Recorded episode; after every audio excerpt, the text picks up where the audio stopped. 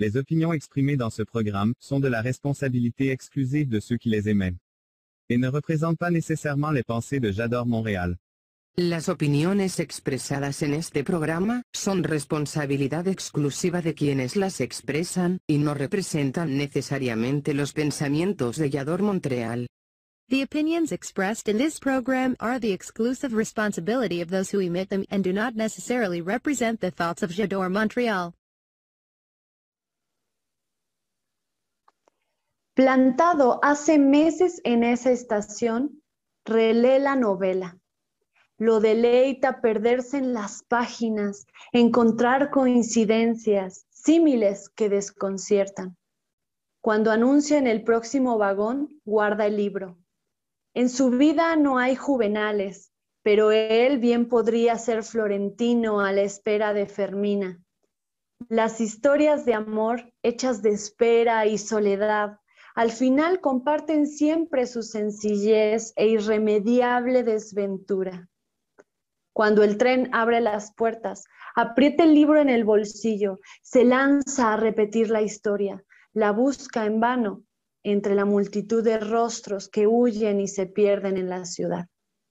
El lector, un microcuento de Francisco Pulgarín, de 41 años, de la ciudad de Medellín. Mi nombre es Fernanda Garza esto es En Cuentos. Comenzamos.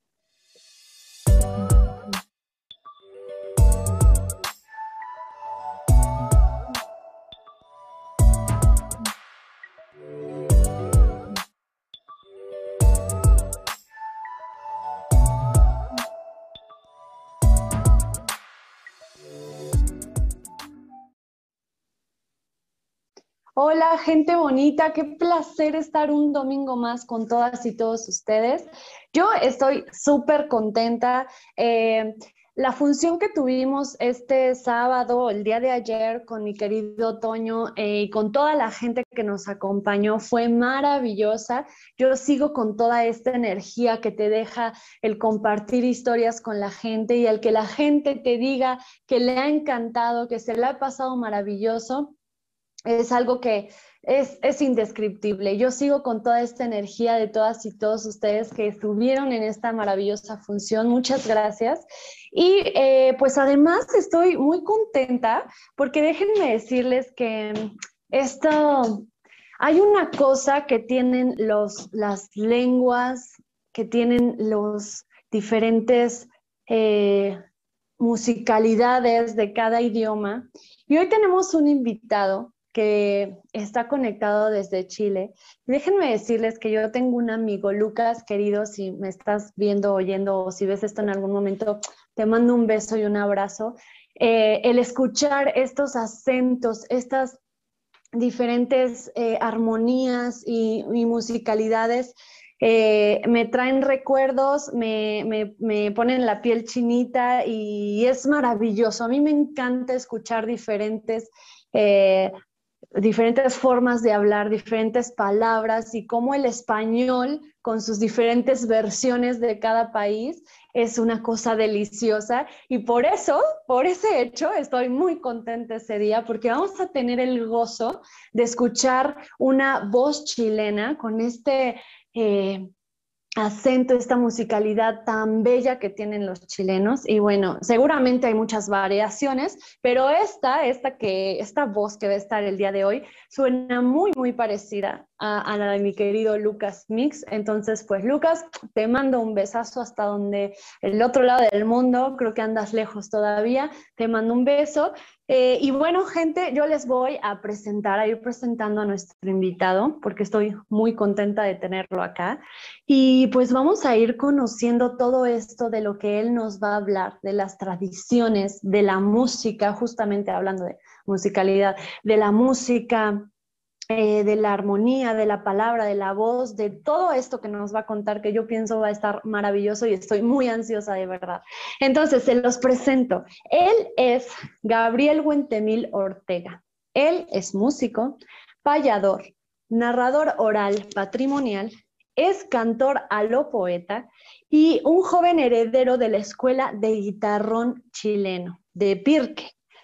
Yo, discúlpenme, no sé qué es, no sé por qué se llama así, pero justo por eso estamos aquí esta noche para descubrir que él nos lo cuente todo y nos saque de toda esta curiosidad que nos carcome.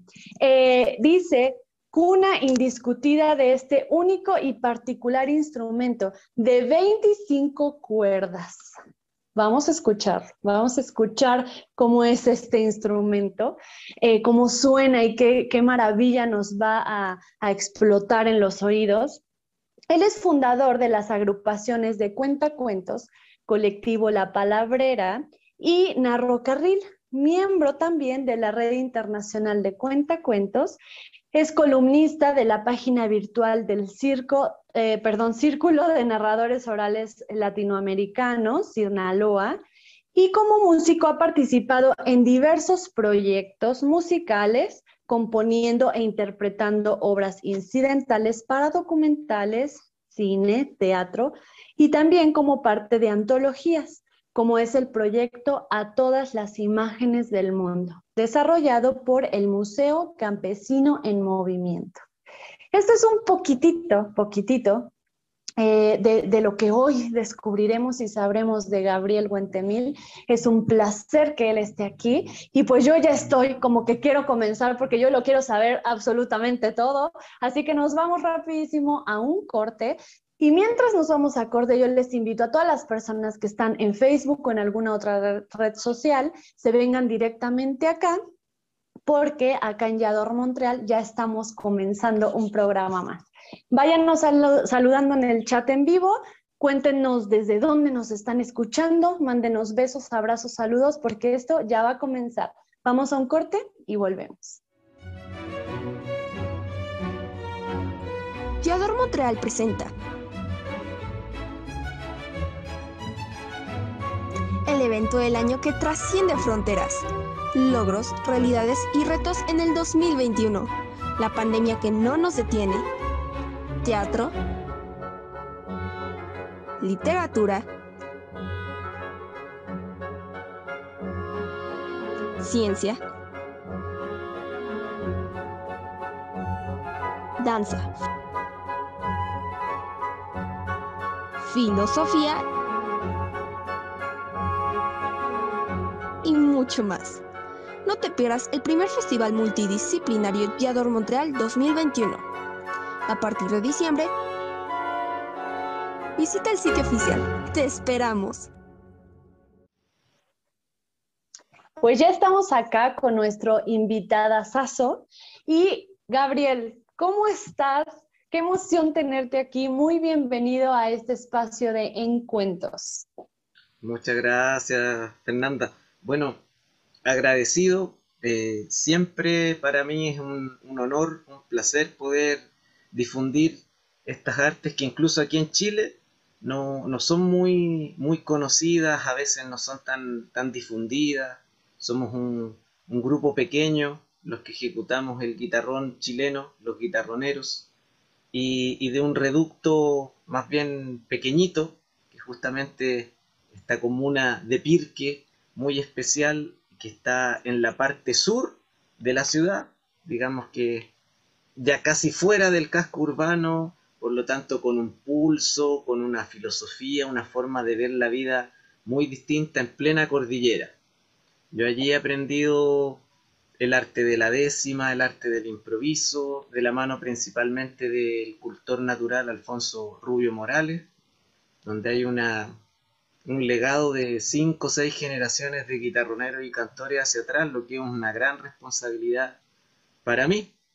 Y feliz de que además no solo me puedan ver en, mi propio país, sino que amigos que tal vez por la distancia, agradecido de, la virtualidad también, nos permite llegar a otros países y prácticamente no, no hay frontera.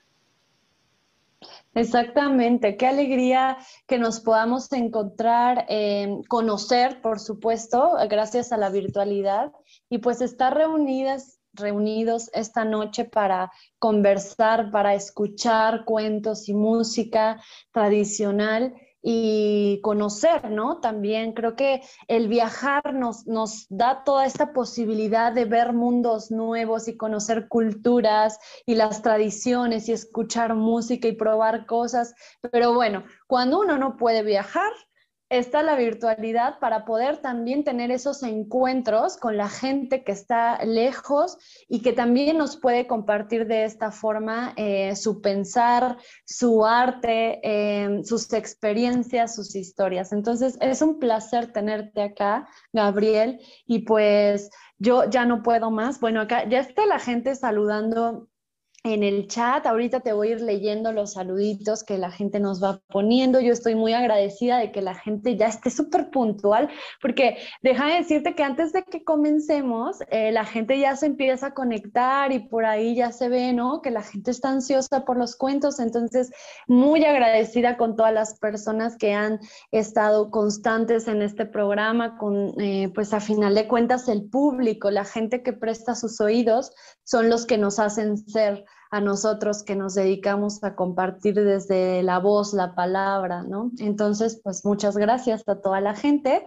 Miguel V. Miguel nos dice, aquí estamos para escuchar historias. Saludos. Miguel, ¿de dónde eres? ¿De Chile o de México o estás en Canadá o en... Cuéntanos un poco más. Y a las demás personas también invitarles que si están en Facebook, vénganse por favor acá a Yador Montreal para que nos escriban en el chat para que podamos estar conversando con todas y todos ustedes. Y algo súper interesante que ocurrió hace muy poquito con mi querida Janet Pankowski fue que la gente mandó preguntas. Creo que eso no había pasado y es muy interesante que la gente mande preguntas y diga, oye, pero ¿y por qué? ¿Y cómo? Y yo quiero saber más, ¿no?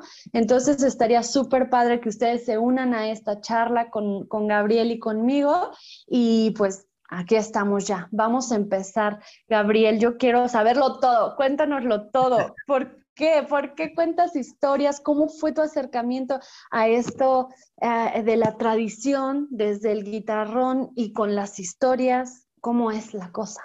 Tú dime, por favor. Bueno, en honor al tiempo y porque a nosotros los narradores en realidad nos gusta mucho la palabra, voy a tratar de sintetizar lo más posible, pero yo tendría que situarme en la época escolar, secundaria. Yo en realidad tenía muchas dudas, como, como todos tenemos en esa edad, sobre mis talentos, a qué te vas a dedicar, qué vas a hacer. Y sucedió, por esas casualidades causadas, que un amigo, muy buen amigo mío, Sebastián García, que está estudiando en Alemania en este momento, eh, él era violinista y me plantea, necesitamos a alguien que ayude en la orquesta con todo lo que en realidad nadie quería hacer. Ordenar, poner artiles, acarrear cosas. Y yo en vista de que todo en ese momento para mí era deporte, yo dije, ya, bueno, porque me van a poner calificación sobresaliente sin hacer nada en música. Y a mí música, pero la flauta dulce, era como que me, dolían los oídos, me salía sangre, peleaba con los profesores, no quería, no quería, no quería. Dije, perfecto, esta es mi solución.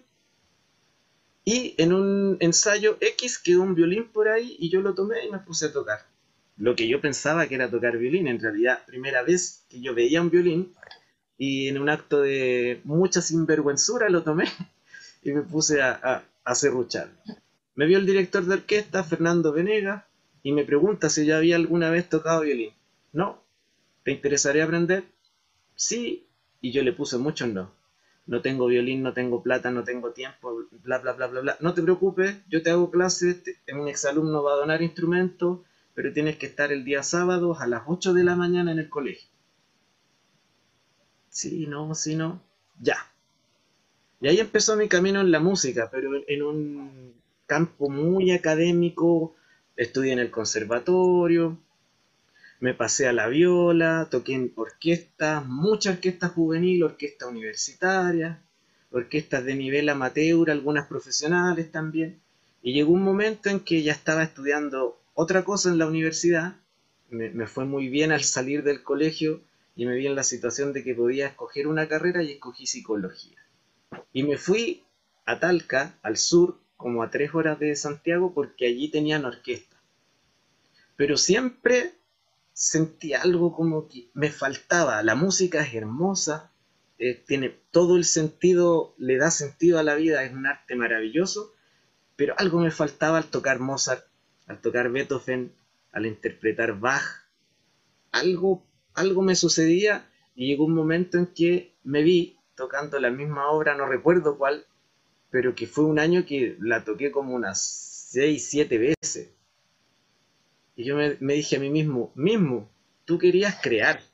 ¿Qué pasó con esa pulsión? ¿Qué pasó con esa motivación? Se acabó esto de la orquesta, estaba terminando mi carrera y empecé a buscar otros instrumentos pensando en que quizá el tocar con terno y de forma ordenada era lo que no me gustaba y en realidad busqué muchos otros instrumentos y sucedía lo mismo. Hasta que me encontré con el guitarrón. También por otra casualidad causada. Me, me muestra una amiga de ese entonces un video grabado de manera muy artesanal del maestro Alfonso Rubio y yo le pregunto, ¿cómo conociste al maestro? No, es profesor de mis primos, le enseña guitarrón, ellos van a un taller con él, así que este fin de semana en casa ellos van, vamos a hacer una especie de, de, de cena, pregúntales. Y yo les pregunté, dónde, cuándo, cómo hay que tener guitarrón, cuánto cuesta un guitarrón. No, guitarrones hay, el maestro hace clases gratis, solo tienes que ir. Y además el taller se impartía en el Parque Gabriela, parque hermoso que queda a 10 minutos de mi casa. Así que obviamente yo llegué ahí. En un momento crítico sí, porque había que mostrar algo en diciembre y ya era más o menos esta misma fecha. Y el maestro me pregunta, ¿y usted toca guitarra? La verdad es que nunca he tocado guitarra. ¿Sabe lo que es una décima? No. ¿Conoce la poesía popular? No. ¿Ha hecho una copla? Nada. ¿Sabe lo que es un octosílabo? No. Entonces en el fondo era como, ¿para qué vino? y yo con un rótulo aquí que decía, problema. ¿Cómo solucionaba el problema? Porque me dijo, no, usted si se va a embarcar en esto tiene que mostrar algo en diciembre, sépalo desde ya. Entonces me dice, yo sabiendo nada, venga la próxima semana si usted se ha aprendido un verso, que en realidad son cuatro décimas, o sea, 40 líneas octosílabas, enseguida les voy a compartir un verso para que vean lo que es. Venga la próxima semana. Pero si no se lo ha aprendido, mejor ni venga. Uy. Yo en mi inocencia dije, ah, no debe ser tan difícil. Y fui a la otra semana, golpeé la puerta, y usted, vine la semana pasada, don Alfonso, y le explico toda la situación. Ah, ¿verdad? ¿Y se aprendió el verso? Sí. Ya, refiéralo. Así dicen los antiguos al recitar. Refiéralo. Ya, ah, y yo tampoco entendiendo el concepto que él me decía. Y me largué. Me dice, ah, está harto bien eso. Y, y yo me llevaba mi cartita bajo la manga. Pero es que maestro, también me aprendí otro. Y ahí yo vi como todos los compañeros de esa generación ya no era como, como una risa socarrona como había sido antes, sino que era como... Y me escuchara. Pase, siéntese, ahí tiene un guitarrón. Y bueno, ahí vamos al guitarrón, que de repente hablamos y hablamos de él.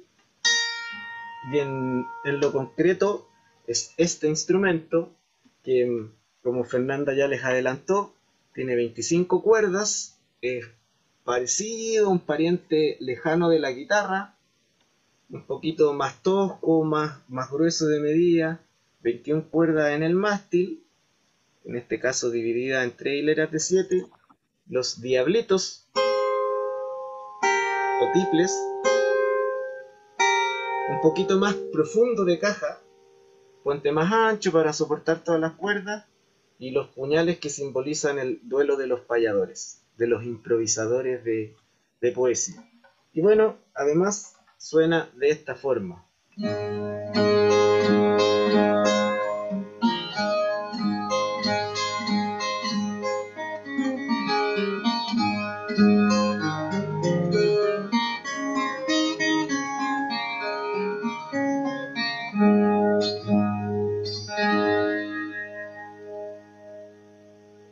Diez años después de esta historia que te cuento, me suena como suena. es, es, que qué complicado. Eh, eh, yo he tomado clases de guitarra y toco muy poco, pero muy poco la guitarra, ¿no? Me sé algunas canciones y esto. Eh, pero pensando en tantas cuerdas, es todo un arte. O sea, si de por sí tocar un instrumento es un arte, una guitarra con seis cuerdas es un arte, no me imagino la complejidad de tantas cuerdas, ¿no? Pero también la belleza de tantas posibilidades de sonidos que te puede dar también con tantas cuerdas, ¿no? Entonces, qué belleza. Es como un poco ahora que la tocaste, me recordó, por ejemplo, a un arpa, ¿no? Que tiene tantísimas cuerdas, tantos, tantos sonidos que puede haber, ¿no? Que pueden salir de un arpa, por ejemplo, y, y en este caso tantísimas cuerdas. Qué maravilla. Yo ya quiero escucharte, pero vamos a, vamos a platicar un ratito más, un poquito más y ya te escuchamos algo, que nos toques algo. Eh, qué, eh, qué importante que cuando mencionas esto del violín, cuando aprendiste a tocar violín, y dices que es algo como muy formal, algo como académico y no sé, ¿no? Como de esta forma. Pero cuando llegas con el maestro que te va a enseñar el guitarrón, siento yo, percibo una diferencia con respecto a eh, vaya, ambos, ambos requieren un compromiso y una pasión, pero siento que con el guitarrón ya se involucraba ser parte de una tradición y ser vocero de una tradición, porque acá pues te pedía, ¿no? Eh, eh, y, sabes las décimas y sabes eh, sobre los poemas o las, mm, las historias, o perdón, no sé como el término preciso, de lo que se canta, ¿no? Tradicionalmente acompañando al, con el guitarrón. Entonces, eh, yo creo que involucra, involucra un montón de cosas más. Como, como bien les digo, de por sí el tocar un instrumento es todo un arte, ¿no? Y hay que tener un compromiso grande. Pero creo que cuando alguien aprende eh, a tocar instrumentos de, que traen detrás tantas generaciones de tradición, tantas eh, historias en sí misma de los instrumentos, de los grupos que se forman eh, y, y, los tocan juntos, vaya, creo que es como una responsabilidad muchísimo más grande el tener, el ser parte de eso, de esa tradición que sigue viva y con el propósito de que se mantenga viva, ¿no? Entonces, no sé, ¿qué, nos dices sobre esto? Mira, en realidad son, son muchas cosas las que tú estás planteando que a veces uno las piensa en lo abstracto. Y a mí en particular me fueron sucediendo muchas cosas que fueron señales de alerta de efectivamente hazte cargo, hazte responsable, este es tu destino, esta es tu misión. No, no podría decirlo de, otra forma. Por ejemplo, mi primer guitarrón, que es con el que ustedes me veían en la promoción, ese guitarrón fue bautizado como Nahuel.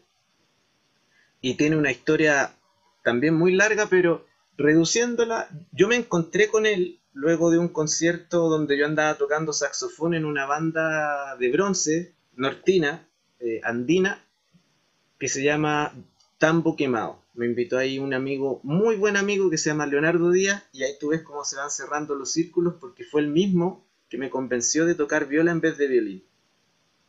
Y, y yo ahí aprendí a tocar saxofón y estábamos terminando un concierto, una tocata, y hay un guitarrón roto en una feria, en un pulguero.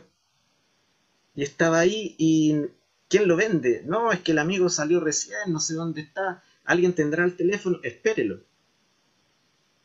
Y no llegaba, y no llegaba, y no llegaba.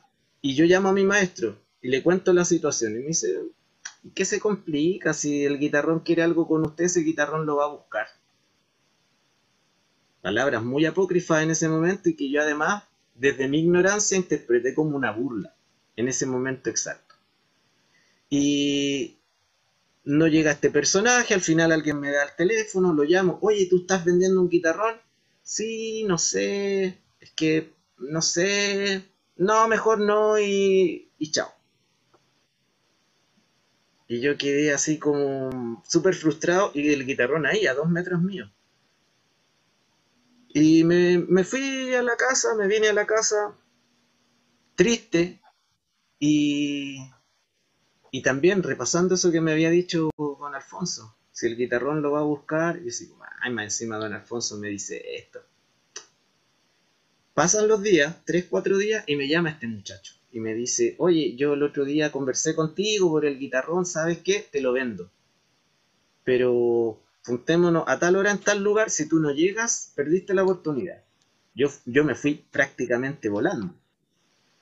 Compro el guitarrón sin saber cómo sonaba, estaba todo roto, nunca había tenido cuerdas y se lo llevo al maestro que lo construyó, a don Segundo Tapia, que es de mi misma comuna, Puente Alto, casi llegando a Pirque. Y él me pregunta, ¿de dónde sacó usted este guitarrón? Serio, un hombre de campo que sabe hacer instrumentos, pero porque le enseñaron a hacer el guitarrón de una forma, dos modelos y no hay más. Muy rudo, muy duro en su trato, pero muy buen amigo mío también. Pero él pensó que yo ese guitarrón lo había robado de alguna parte. Eso él pensó fugazmente. Y yo le, yo le cuento esta misma historia que te estoy planteando. Ese, ya, porque ya me parecía raro porque ese guitarrón yo lo hice y nunca más lo vi. Cosa muy extraña porque ¿quién repara un guitarrón? Entonces si el maestro hacía un guitarrón y había algún problema, algún desperfecto, algo que arreglar, corregir, rectificar, se lo llevaban. ¿Y qué hay de, y qué hay de raro en ello, maestro? Me dice, no, es que ese guitarrón es el segundo, tercero que yo hice. Lo que implicaba muchos años. Oiga, maestro, ¿y mm, usted se acuerda cuando lo entregó?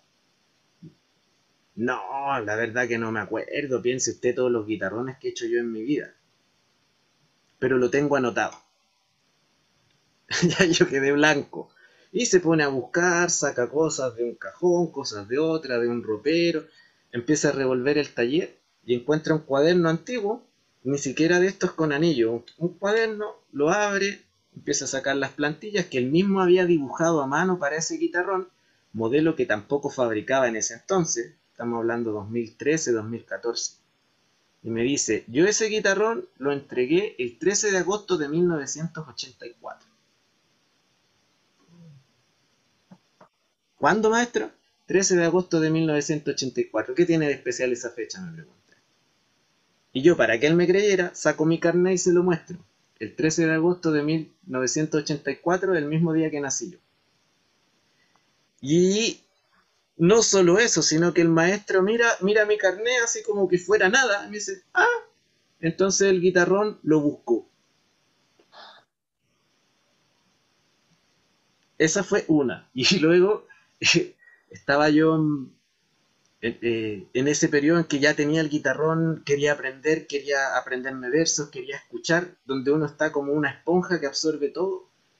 Y fui a la Biblioteca Nacional, porque allí es donde más libros hay, y yo me iba en la mañana, me preparaba una colación para cuando me diera hambre, ojalá pasar de almuerzo de largo lo más que pudiera cuando ya no resistiera el hambre, el sueño, lo que fuera, parar de estudiar a ese nivel de, ocupado con el guitarrón estaba.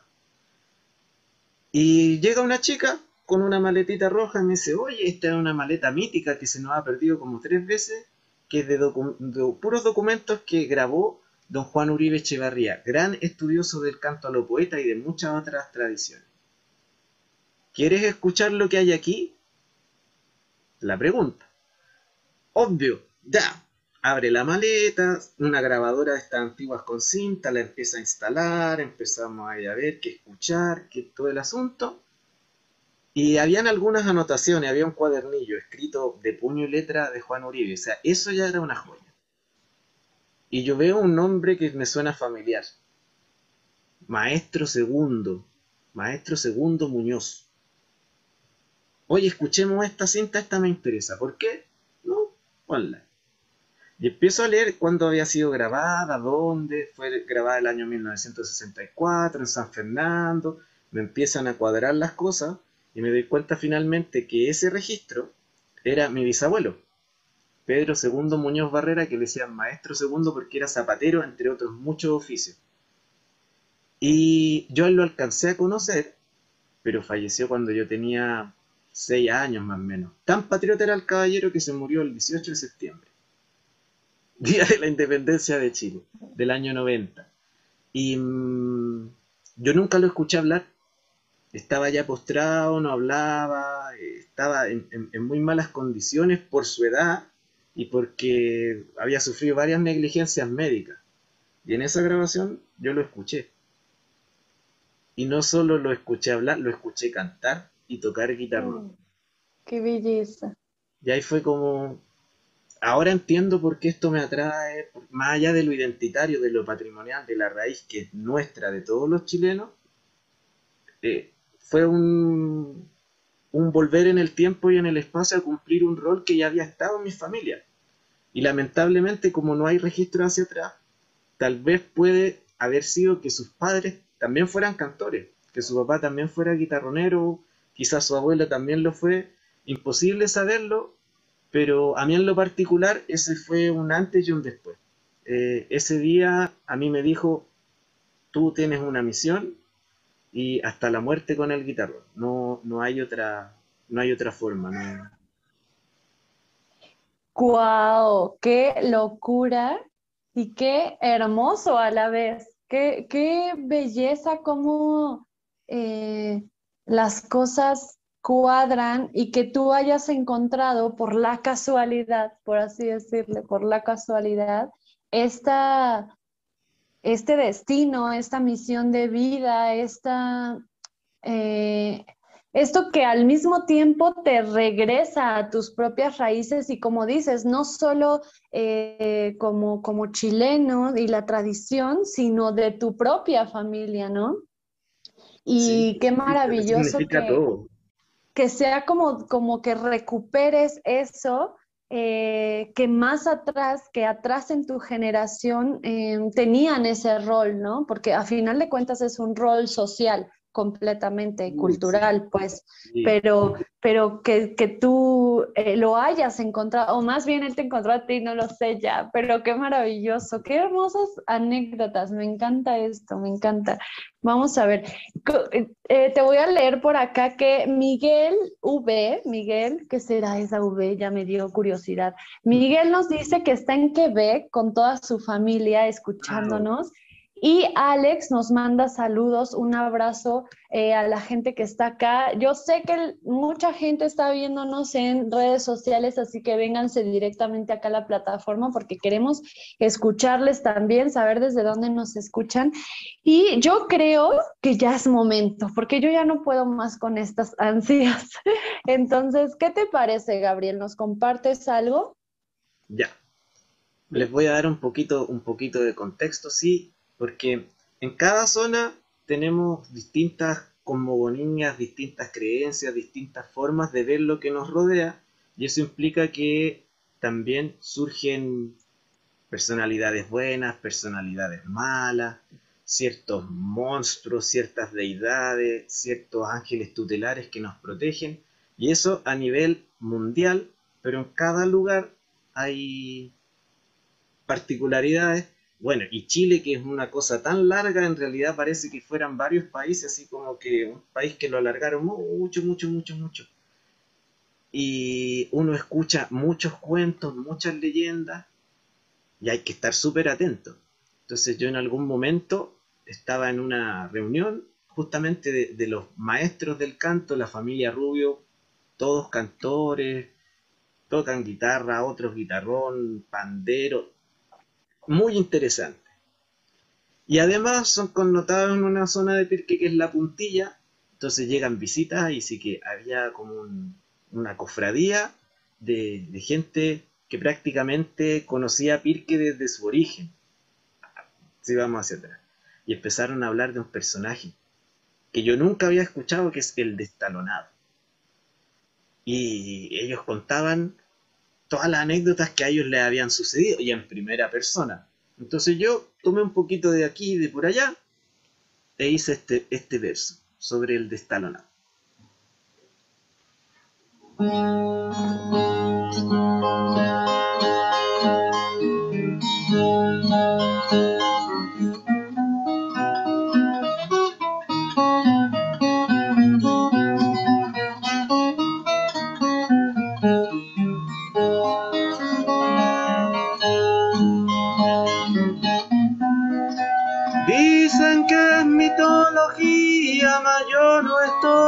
Tan seguro. Dicen que es mitología, mas yo no estoy tan seguro. Porque sufrí sus apuros, pues siguiéndome venía.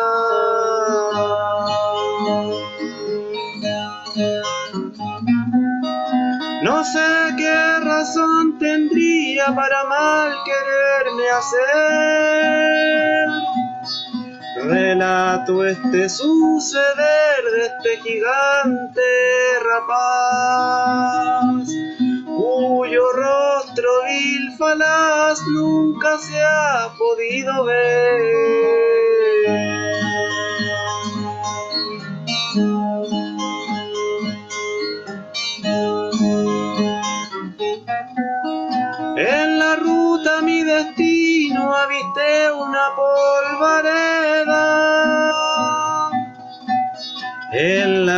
La ruta mi destino aviste una polvareda. Causada que dudas quedan por un magno remolino.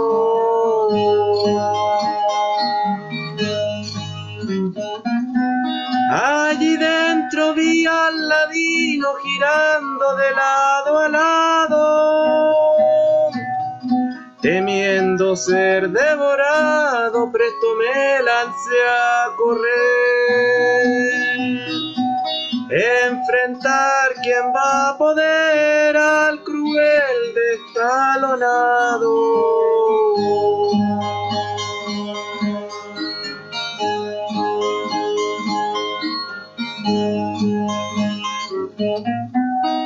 Les llegó a muchos la hora por no ser tan advertidos.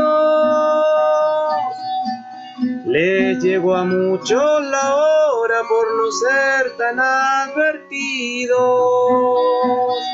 Yo permanecí escondido entre verdes zarzamoras.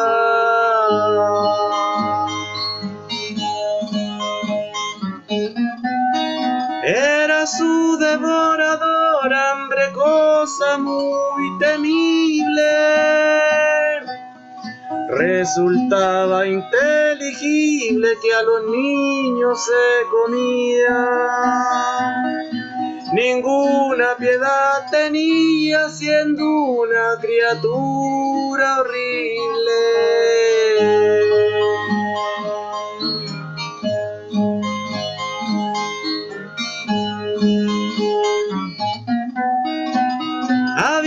Habiendo pasado el susto me quedé buen tiempo allí.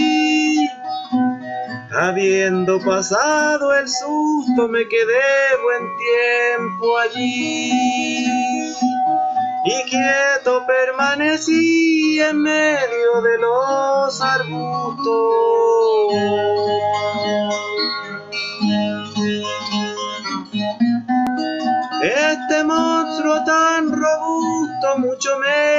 Habían mentado. Verlo me dejó atontado, aturdido y tiritón. Pues por eso en la región es temido y respetado.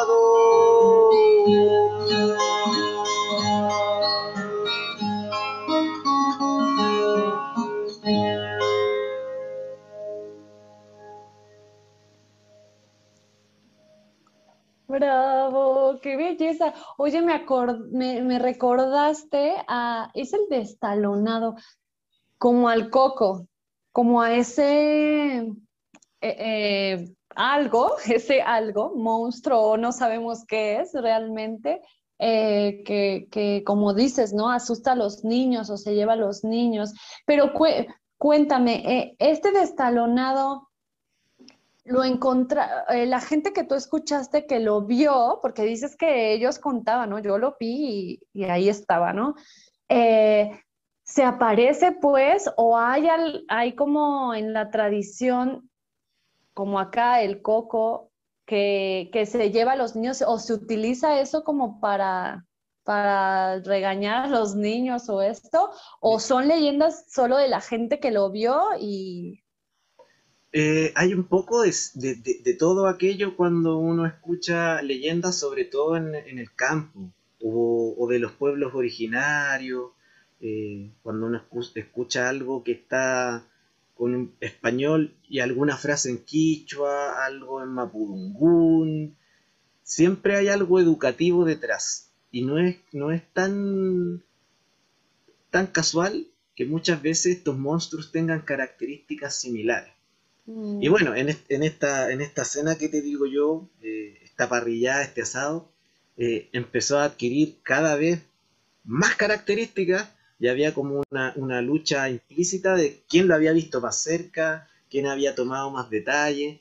Entonces, yo ahí escuchaba y, archivaba, grababa. Entonces, es un monstruo que está dentro de un torbellino. Entonces, siempre se mueve donde hay tierra, el trumado que se llama, esa tierra que se desprende, donde hay un río porque hacia allá se esconde, tienen que haber algún bosque donde se pierde y tú ya no le puedes seguir el paso, y se come a los niños que no van al colegio, que se mm. portan mal, que hacen rabiar a los papás, tiene un poco esas características. Y se llama el destalonado porque él cuando pisa va, como flotando, digamos, pero deja huellas. Y esas huellas carecen de talón. Y son parecidas a, las patas, a la pata de una cabra. Eso es lo que contaban allí. Entre muchas otras cosas. Y bueno, tú comprenderás también que a esa altura de la noche ya se empiezan también a mezclar otras vivencias, se empiezan a mezclar monstruos, empieza a haber un desfile. Entonces a veces también hay como simbiosis entre entre estos personajes que, digamos, son mitológicos, pero hablan de cosas muy concretas y también, digamos que son mitológicos, a veces no lo son tanto. Son, hay, personas que, este mismo destalonado, yo he cantado este verso y me dicen, oiga, es tal cual yo lo vi. o algunos que me, me, han retado me dicen, no, no, no, eso en realidad no es así, y es de tal color, y dan otras características. Mm. Y sin que uno les pida o les comente, aparece, está, está instalado allí, lo que también te dice, quizás ahora uno no lo ve, pero tal vez anda por ahí.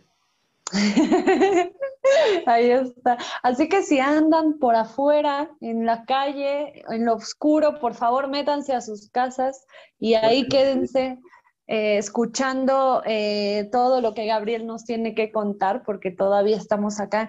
Qué mejor, ¿no? Que estar eh, dentro de casas seguros, que el destalonado no nos encuentre por ahí distraídos en la calle y mejor estar acá escuchando historias.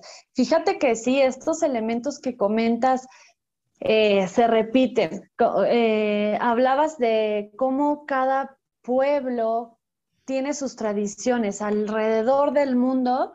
Eh, cada, cada pueblo explica o trata de explicar el mundo y lo que los rodea de una forma, ¿no?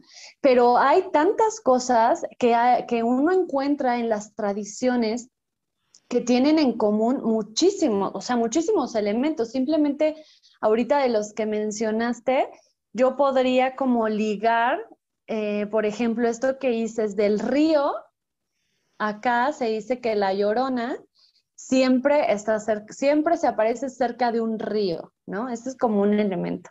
Luego, lo de las patas como de cabra, cuando me dijiste, es que como que vuela, pero deja huellas y se llama destalonado, yo dije, ay no, enseguida me, así enseguida me vino a la mente una pata como de cabra, ¿no? Que es como justamente sin el talón, como solo lo, de enfrente, ¿no? Pero acá, por ejemplo, las patas de cabra, o sea, si alguien ve unas patas de cabra, unas huellas así, es el mero, mero diablo. Entonces, el ¿no? Regilo, Don Sata, el cachú, el coleflecha. El acá el sombrerón, en Oaxaca le dicen el sombrerón, este, Ay, no sé. A ver, si se saben más, por favor, pónganos en los comentarios. Sí, bueno, yo, yo he trabajado mucho con eso eh, también, porque, bueno, a los cantores, acá.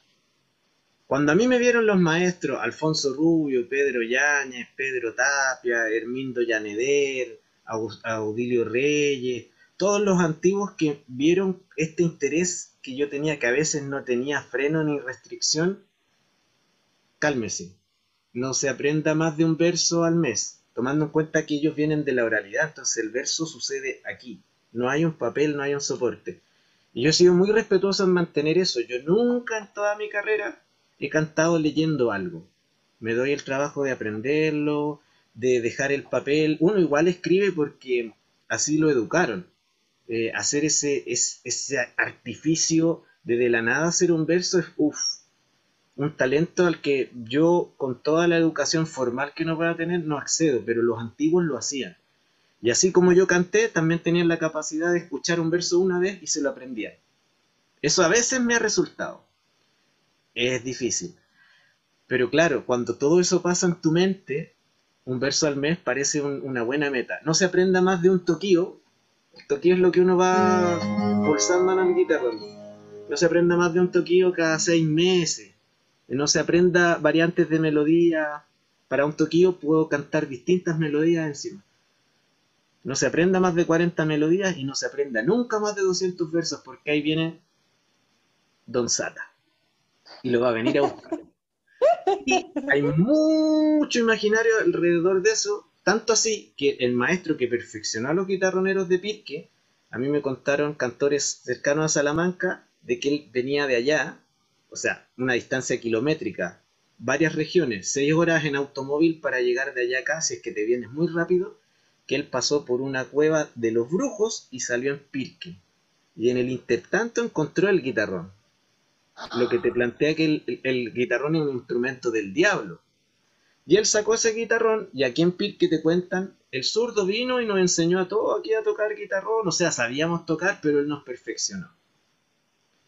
¿Y qué pasó con el zurdo? No, es que no le ganó al diablo y el diablo se lo llevó, porque sabía mucho. Entonces ahí viene la paya y se improvisa, y si el diablo es mejor improvisador que tú, que lo es, y es más convincente y es más encantador, te lleva. Y bueno, a algunos cantores se les aparece, y aquí viene el cuento que quizás no es cuento. Eh, a mí se me apareció, y cuando yo lo vi, yo hice el siguiente verso. Me encontraba en la cocina repasando antiguos versos cuando apareció el perverso, saludando con inquina. Hasta la piel de gallina tuve al haberlo avistado si venía acompañado por el mismo cancerbero. En ese nefasto fuero yo vi ese animal echado. Pidió luego un guitarrón con la intención de payar, si me quería llevar hasta su oscura mansión. No le puse condición porque aquello estaba escrito, enfrentarlo. Es requisito para afianzar los talentos al tocar el instrumento que tiene cuatro cachitos. Cantamos por muchas noches y una semana pasó, pero nunca me ganó Satanás que es un fantoche. Melodías en derroche, tres mil versos exquisitos le mostré, mas pegó el grito, y otros diablos ahí llegaron, nuestro encuentro lo arbitraron tres grandes y uno chiquito. Menos mal que tuve calma al mostrar mi repertorio, resultaba muy notorio que quería quedarse mi alma. empatados, palma a palma, el encuentro iba igualado, pero se quedó callado, mostrando su desatino, le salieron al ladino escamas como un pescado. Gané al fin la partida, tres votos en contra de uno por ese error oportuno que me salvase la vida. Mefisto emprendió la huida con incansable altivez, y aunque fuera parte juez, no me pudo derrotar. Me pondré a mucho estudiar por si es que vuelve otra vez. ¡Qué maravilla! me encantó, me encantó. Oye, vámonos rapidísimo a un corte porque se me ha pasado y entonces tenemos que ir a un corte. Vamos rapidísimo, gente, regresamos. Esto se nos va el tiempo como agua, pero lo estamos gozando muchísimo. No se vayan, vamos rapidísimo y regresamos de volada a un corte. Solo los líderes se atreven a innovar.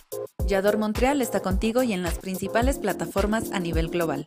Instagram, Facebook, YouTube y Twitch. La TV web en la que debes estar, porque en Yador Montreal te ve quien no te quiere ver.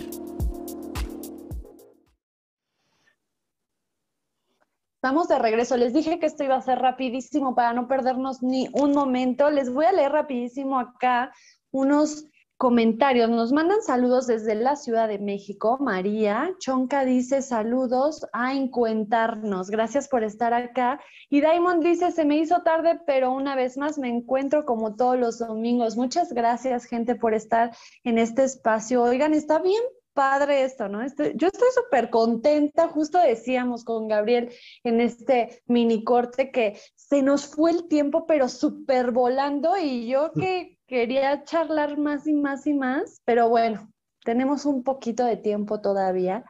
Eh, y yo ya no sé qué preguntarte, quiero saber tantas cosas como esto de el, canto a lo poeta, eh, o sobre las improvisaciones, o sobre, sobre los, los versos o décimas que tú escribes, o, ay, no sé, no sé, cuéntanos lo que tú quieras porque yo lo quiero saber todo. Mira, eh, tal cual, tal cual, esa misma emoción que, tienes tú ahora, a mí me, me embargó en un principio. Y en efecto, uno quiere saberlo todo y saberlo ya. Y uno pregunta, pregunta, pregunta. Y en algún momento como te decía yo, los maestros le dicen canalice, cálmese, tiene toda la vida para aprender, pero siempre también dándote a entender que tú ya pasaste un umbral, tú ya eres un escogido y esto es una misión, pero es una misión de largo aliento, no es una carrera de 100 metros, es una maratón y no es de 42 kilómetros, es de bastante más. Entonces hay que entrenar todos los días para lograr llegar a ese objetivo pero no hay que agotarse en el intertanto. Y de a poco uno lo va entendiendo también. Eh, Pedro Yáñez, un, maestro para mí, en los años 70, todo lo que llevara una guitarra y una guitarra bien tocada, Pedro Yáñez estaba ahí. Eh, acompañó a Víctor Jara, tiene unas composiciones hermosas y yo cuando estaba aprendiendo de esto, para mí él era un referente muy importante de conocer. Y él me pregunta, eh, sabiendo quién era yo también, porque con Don Alfonso trabajaron mucho tiempo juntos, compartieron escenario. Eh, a él le enseñó a tocar el guitarrón Santos Rubio, que es para mí un personaje muy importante dentro del guitarrón, que es el hermano mayor de, de Alfonso, mi maestro. Y él me pregunta un poco sardónicamente, me dice, ¿y tú ya estás escribiendo versos, Gabriel? Sí, ¿y cuántos tenía escritos ya? Yo en ese tiempo tenía un poquito, todavía no me atrevía tampoco a mostrar. Unos 10. Me dice, perfecto, te faltan 90 para que te salga uno bueno. Y se ríe con una risa sonora que tiene él. Y yo, claro, si hubiese sido como es casi todo el mundo, que, es muy sensible y poco autocrítico en, el, área artística, a veces hay unos egos que son de deporte extremo. Me lo habría tomado mal, pero yo dije, él por algo me lo está diciendo. Y con el tiempo yo lo fui comprobando. Entonces, en esta carrera larga, cuando uno aprende más, cuando uno comparte con el maestro cualquier cosa, cuando uno está comiendo algo, cuando está viendo una película, en una caminata X, cuando uno lo llama por teléfono para preguntarle cómo está y le empieza a contar lo que él requiere contar en ese momento, que muchas veces lo que uno necesita escuchar también. Y ahí tú te das cuenta que lo importante de, la tradición, que es flexible, que va cambiando, que se adapta, que se esconde, que se hace más, más abstracta, que se hace más concreta, que se ve, eh, es enseñar. Enseñar es la mejor forma de aprender.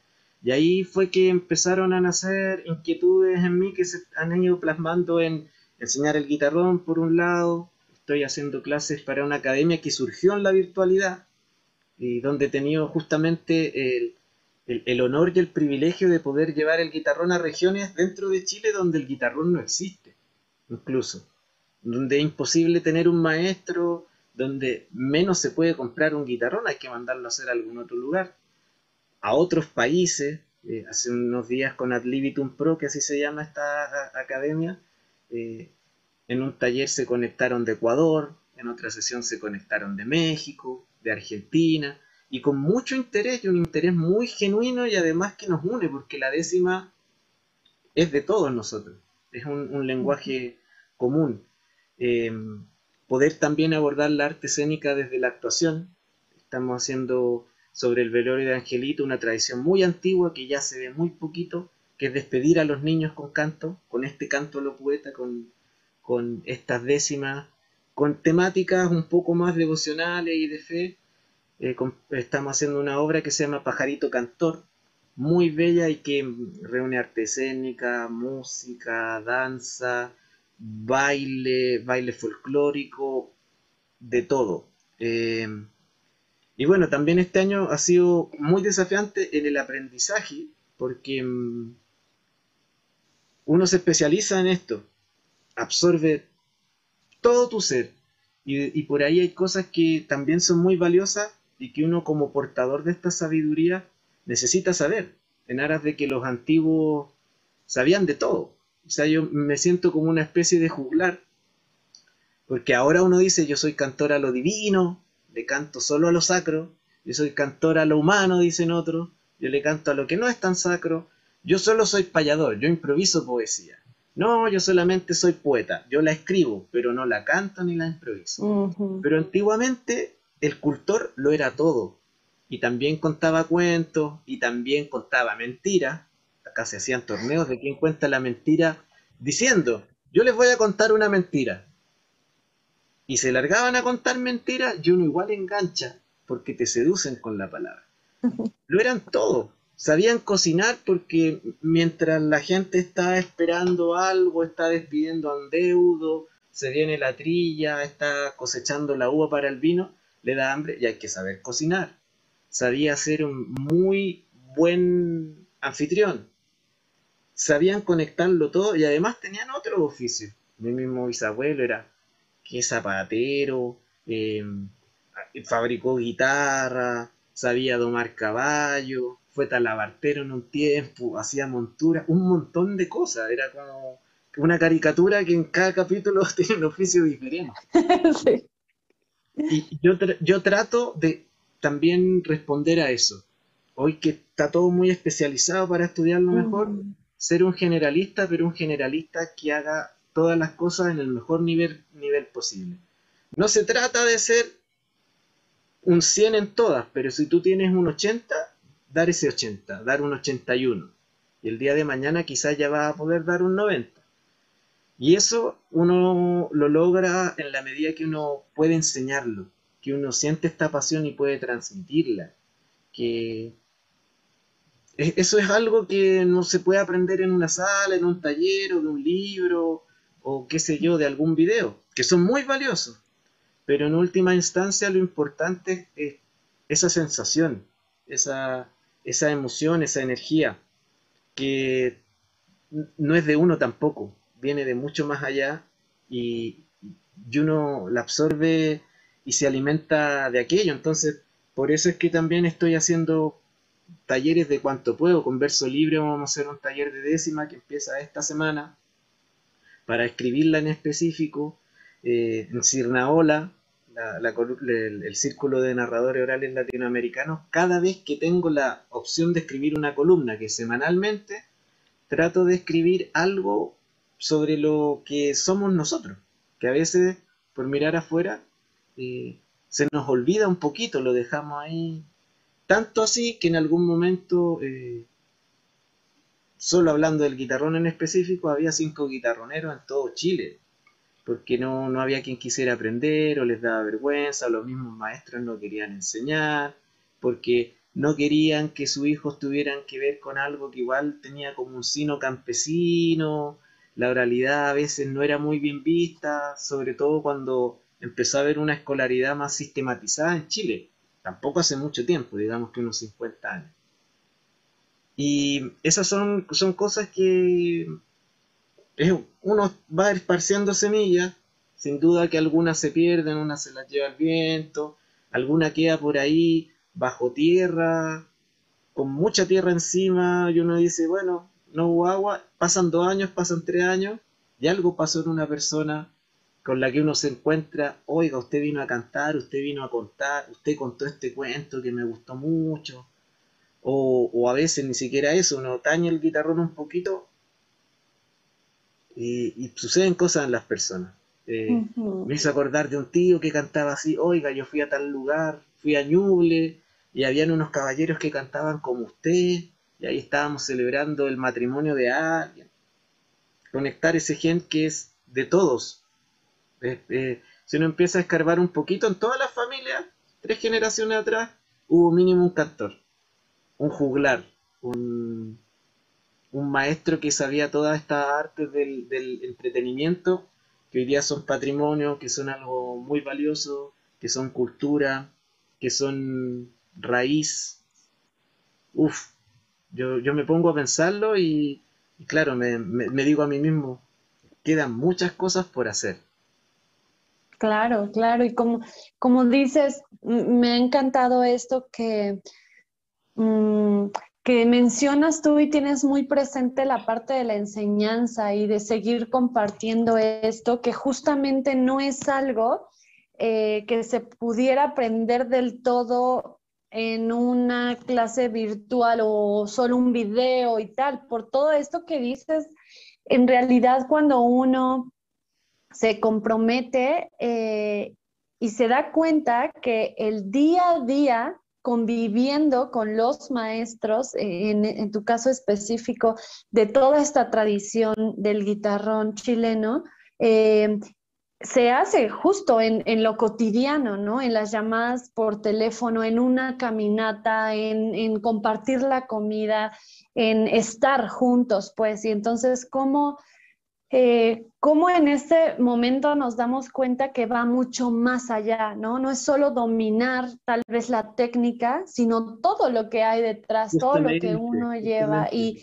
y, que tiene que ver con memoria, que tiene que ver con colectividad, que tiene que ver con eh, tradiciones, que tiene que ver con identidad, con un montón de palabras inmensas que, pesan mucho, que son muy fuertes, muy poderosas, muy mágicas y que por supuesto eh, existe esta importancia de que se sigan transmitiendo y que se sigan compartiendo, ¿no? Y que la gente también, igual y, y, como dices, es, cuesta mucho trabajo, yo lo he vivido, ¿no? En algún proyecto que tuvimos eh, de un espacio dedicado a la narración de historias en la universidad y estuvimos ahí como colectivo trabajando y trabajando y a final de cuentas eh, pues terminó, ¿no? Terminó su ciclo ese espacio y no se pudo continuar porque no hubo quien quisiera tomar la batuta y, y se quedara ahí y generación tras generación, ¿no? Lo intentamos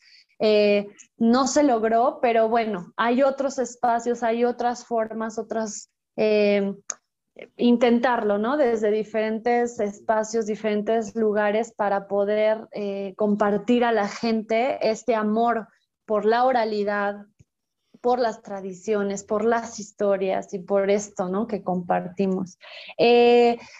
A ver, ¿qué hacemos? Se nos va el tiempo. Te voy a leer por acá unos saludos que tenemos con por el chat. Luego, ¿te parece? Nos vamos a un corte rapidísimo y yo te pediría si nos puedes compartir algo más, una cosita más, una canción, unas rimas, unos versos, unas, lo que tú gustes y ya nos vamos despidiendo. ¿Te parece? Va.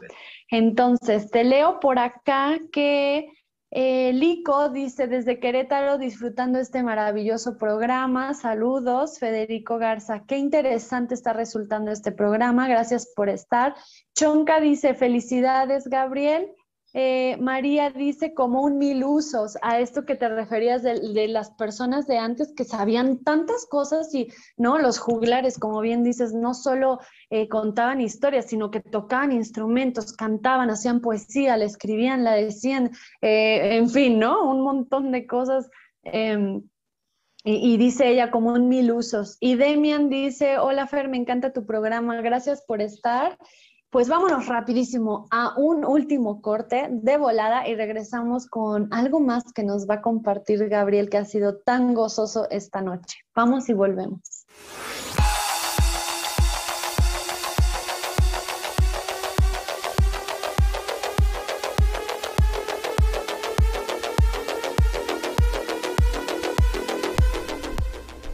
J'adore Montréal a son application pour appareil mobile. Et vous pouvez la télécharger gratuitement. Tous les événements de Montréal dans notre application. Date, horaire et la carte pour s'y rendre. Dans notre application, vous pouvez se rendre à l'information officielle de chaque événement. Plus de 3500 lieux d'intérêt. Météo, horoscope, trafic, les nouvelles et encore plus. Téléchargez-la de maintenant.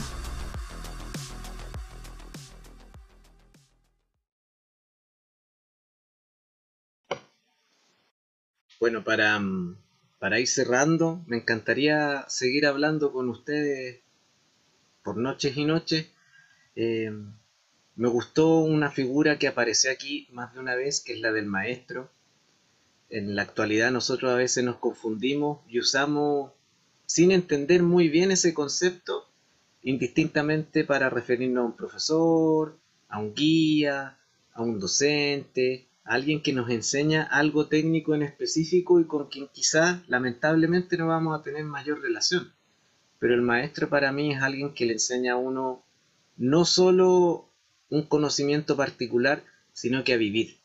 Una filosofía de vida, lo que implica también un trabajo interno, un tratar de llevar el espíritu a ensancharse, este espíritu ilimitado, a conectarlo con otras energías que son globales.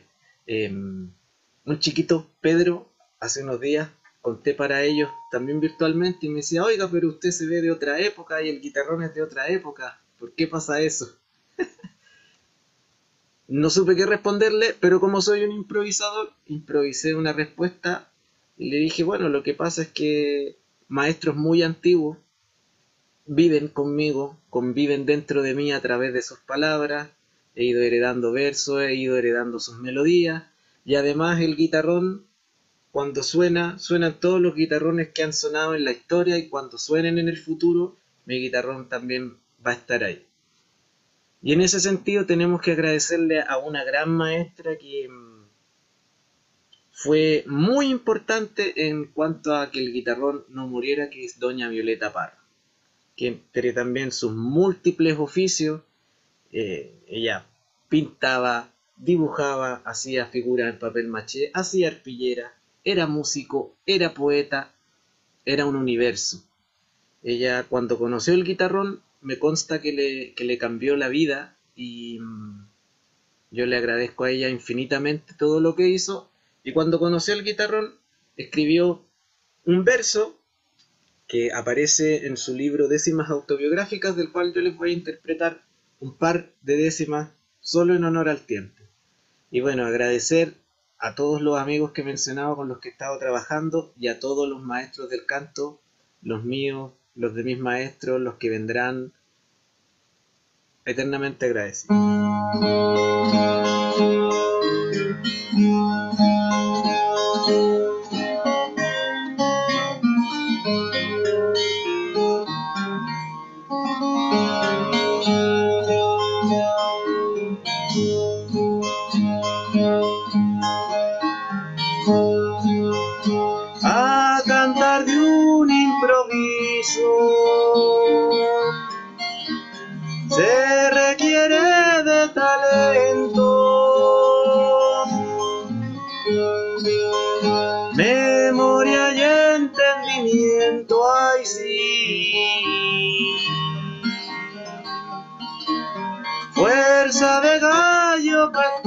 Sí, sí, sí, sí, ay, sí.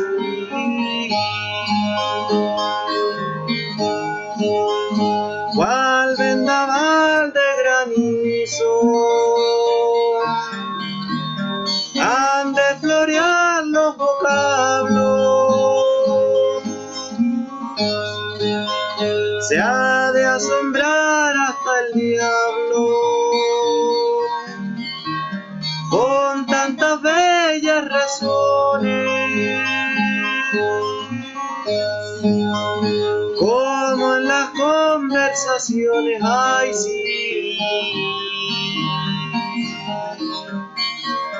Entre San Pedro y San Pablo, sí, sí, sí, sí, ay sí.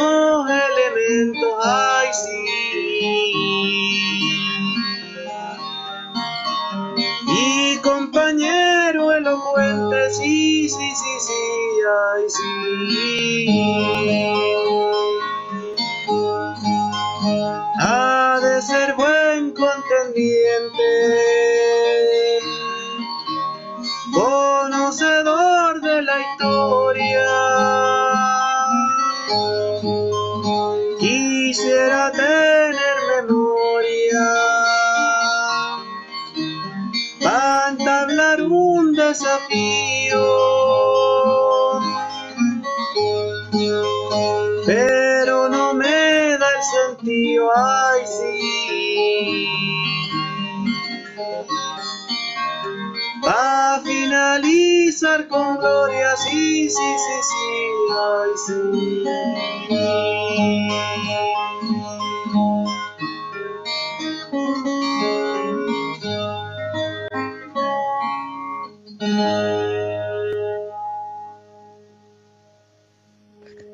Bravo, bravo, qué belleza. Muchísimas gracias por compartir, Gabriel.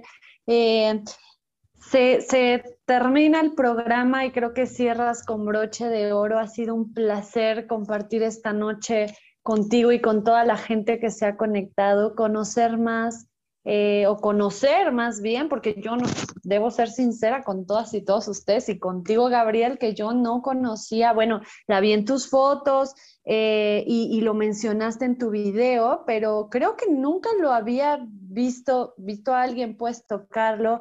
eh, y conocer más sobre, sobre estas tradiciones y esto tan bello que es enseñar y que siga una tradición con lo difícil que es eso, una tradición oral eh, eh, de generación en generación y que tú hayas encontrado en esto tu misión de vida, eh, que te hayas encontrado a ti mismo en esto, creo que es algo bellísimo y que además representa una parte de tu familia, de generaciones anteriores y de tu país. Creo que suma muchísimas cosas muy bellas y muy poderosas.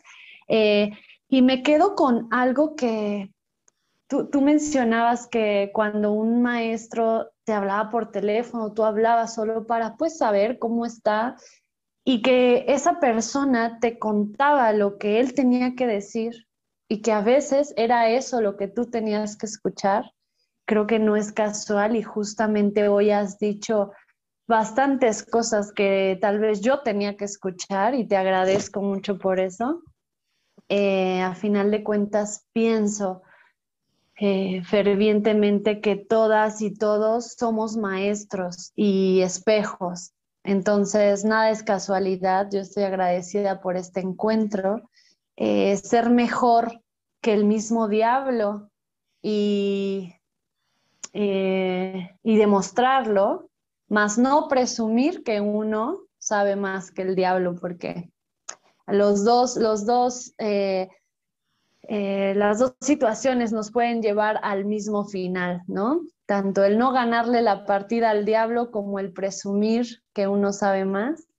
Y así como dices, quiero mandar yo también eh, saludos, abrazos a todos los maestros y maestras que me he encontrado a lo largo de esta vida y que, como bien dices, los maestros viven dentro de nosotros, ¿no? Con todo eso que nos han regalado, que nos han hecho ser quienes somos, eh, gracias a todas sus palabras y enseñanzas.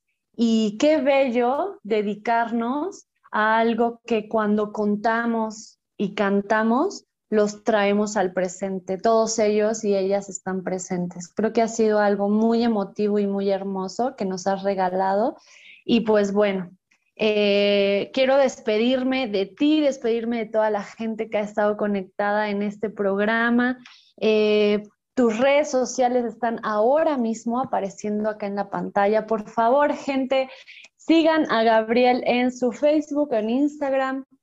Ya nos contó él que tiene un montón de, talleres y que es es muy importante, no solo para él que quiere compartir todo esto y que no se pierda, sino creo que son regalos o tesoros de la humanidad todas estas tradiciones orales y qué bello es aprenderlas, de verdad. Entonces, pues invitados, invitadas están a los talleres que está dando Gabriel. Ya vieron que no importa, ah, gracias a la virtualidad, no importa el lugar del mundo en donde se encuentren, pueden eh, también acceder a ellos.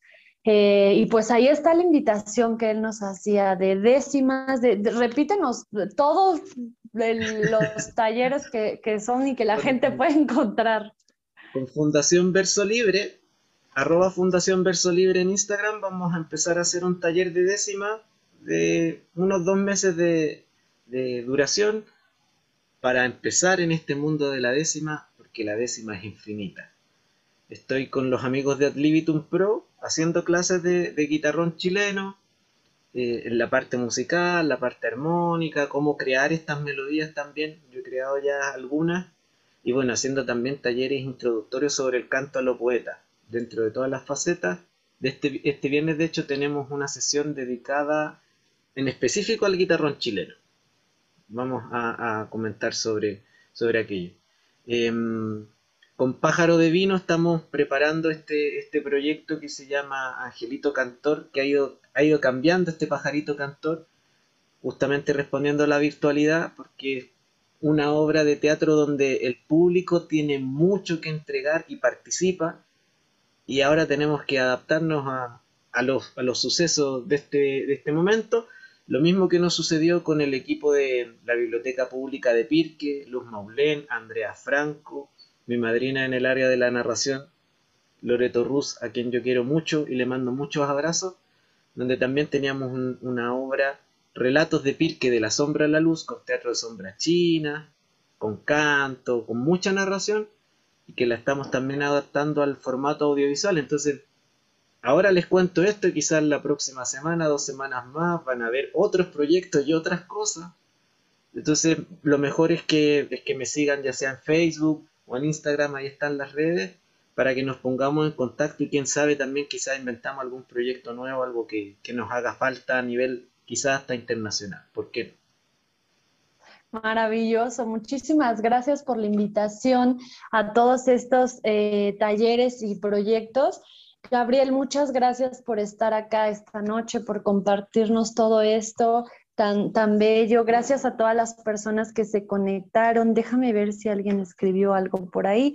Eh, Demian, María, Federico, eh, Diamond, mm, Alex, Miguel, muchísimas gracias por haberse conectado. Toda la gente que también está en las redes, les mandamos saludos. Una excelente noche. Y pues yo solo quiero invitarlos, número uno, a que sigan a Gabriel Huentemil en sus redes y se acerquen a todas estas artes y tradiciones. Eh, chilenas. Yo les invito también, por favor, a que nos visiten en las redes de Encuentros eh, o las mías personales para que ustedes se animen a participar en nuestro micrófono abierto. Em, por ahora nos han faltado participaciones, entonces recuerden que este es un espacio, una sección de encuentros donde todas y todos ustedes, aunque no sean expertos de la narración de historias, nos manden sus historias y las compartan porque para eso existe este espacio dedicado a todas y todos ustedes. Em, por último, invitarles a que sigan a, eh, Yador Montreal en todas las redes. Eh, nos encontramos aquí en esta que es eh, la plataforma de Yador Montreal, en donde siempre estamos en vivo todos los domingos de encuentros a las 9 de la noche, 10 de Montreal, y también que nos sigan en todas las demás redes sociales. Estamos en Facebook, YouTube, Twitch, Instagram, estamos en Spotify, donde pueden encontrar también todos los programas anteriores con, eh, como podcast o pueden encontrar todos los programas anteriores como video aquí en nuestra plataforma. Si es que se han perdido alguno, o quieren volver a ver alguno, pues ahí van a estar guardados. Em, también les quiero contar que pueden descargar la aplicación de Yador Montreal en su celular, es totalmente gratis, disponible para eh, iOS y para eh, Android y eh, la pueden configurar con simples pasos para que les avise en cuanto comencemos un nuevo programa de encuentros o algún programa de la barra de programación de Yador Montreal, porque hay otros programas muy interesantes. Pues bueno, es todo por hoy. Agradecidísima, Gabriel. Muchas gracias. Ha sido un placer compartir esta noche contigo. Gracias a todas y a todos los que se conectaron esta noche. Y pues nos encontramos o nos encuentamos más bien el siguiente domingo a las 9 de la noche, 10 de Montreal, y que tengan una excelente semana. Aquí nos encontramos. Chao. Gracias, Gabriel. Bye. Chao, chao.